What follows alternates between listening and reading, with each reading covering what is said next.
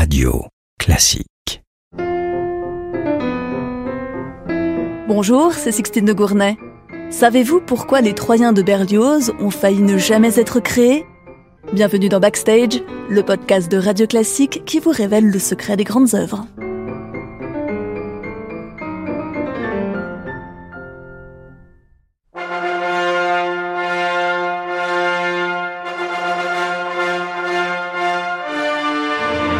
En 1858, Berlioz propose à l'Opéra de Paris son nouvel ouvrage, Les Troyens.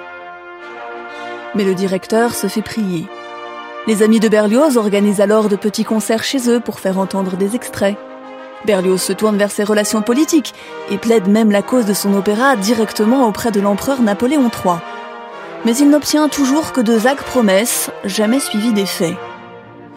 Pourquoi l'opéra de Paris est-il donc si frileux face aux Troyens? Les Troyens s'inspirent de l'Énéide de Virgile. Le poète y raconte l'épopée mythologique de Énée qui fuit la ville de Troie tombée aux mains des Grecs et sur l'ordre des dieux se dirige vers l'Italie. Il y fondera la ville de Rome après bien des péripéties. Berlioz se concentre sur la première partie du poème de Virgile, à savoir la chute de Troie et l'escale à Carthage, où Énée tombe amoureux de la reine Didon avant de l'abandonner pour accomplir son destin.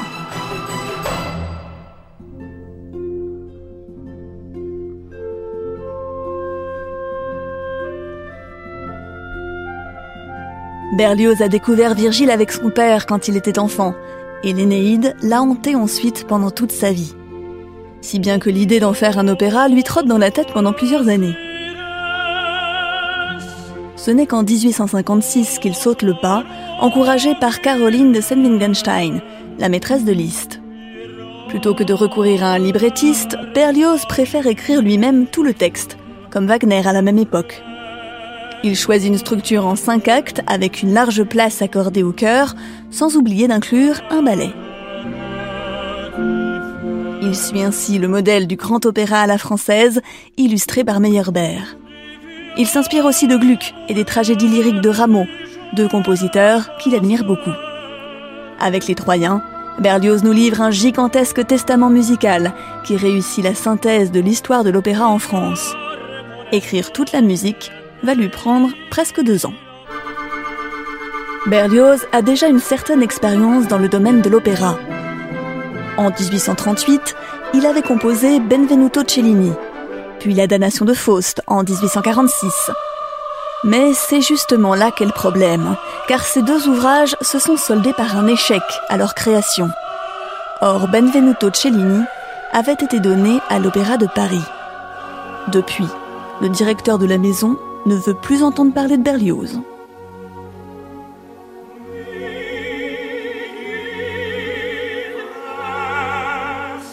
Le compositeur avait espéré que son Enfance du Christ, qui venait de remporter un beau succès deux ans auparavant, allait lui rouvrir les grandes portes.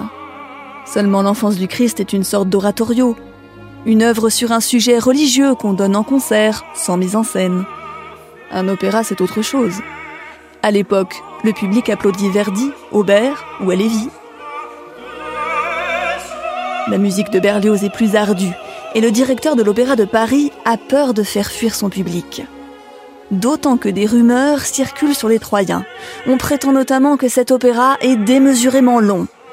Quant aux extraits donnés à Paris par les amis de Berlioz, il n'est pas certain qu'ils rendent vraiment justice au compositeur, car dans un salon, ils ne peuvent être accompagnés que par un piano, Or, l'une des forces de Berlioz, c'est l'orchestre.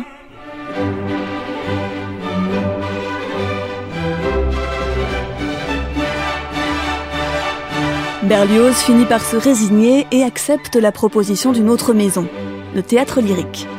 Son directeur, Léon Carvalho, a du flair pour repérer les chefs-d'œuvre, mais il ne veut pas prendre trop de risques.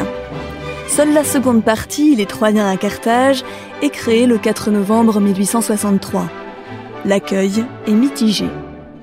Le cachet génère tout de même à Berlioz des revenus substantiels qui lui permettent d'arrêter enfin son activité de critique musicale dans le journal des débats et de prendre sa retraite à 60 ans.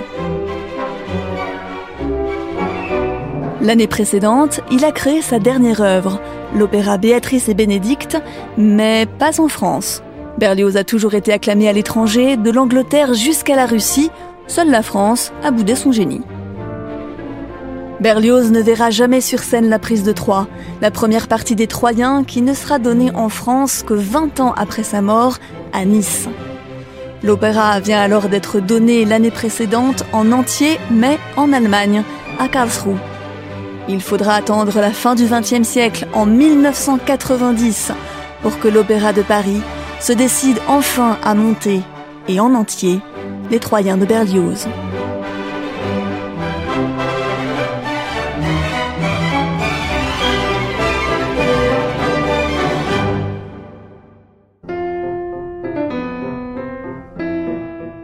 Backstage est un podcast de Radio Classique. Dans le prochain épisode, Jean-Michel Duez vous parlera de Così fan tutte, l'opéra de Mozart.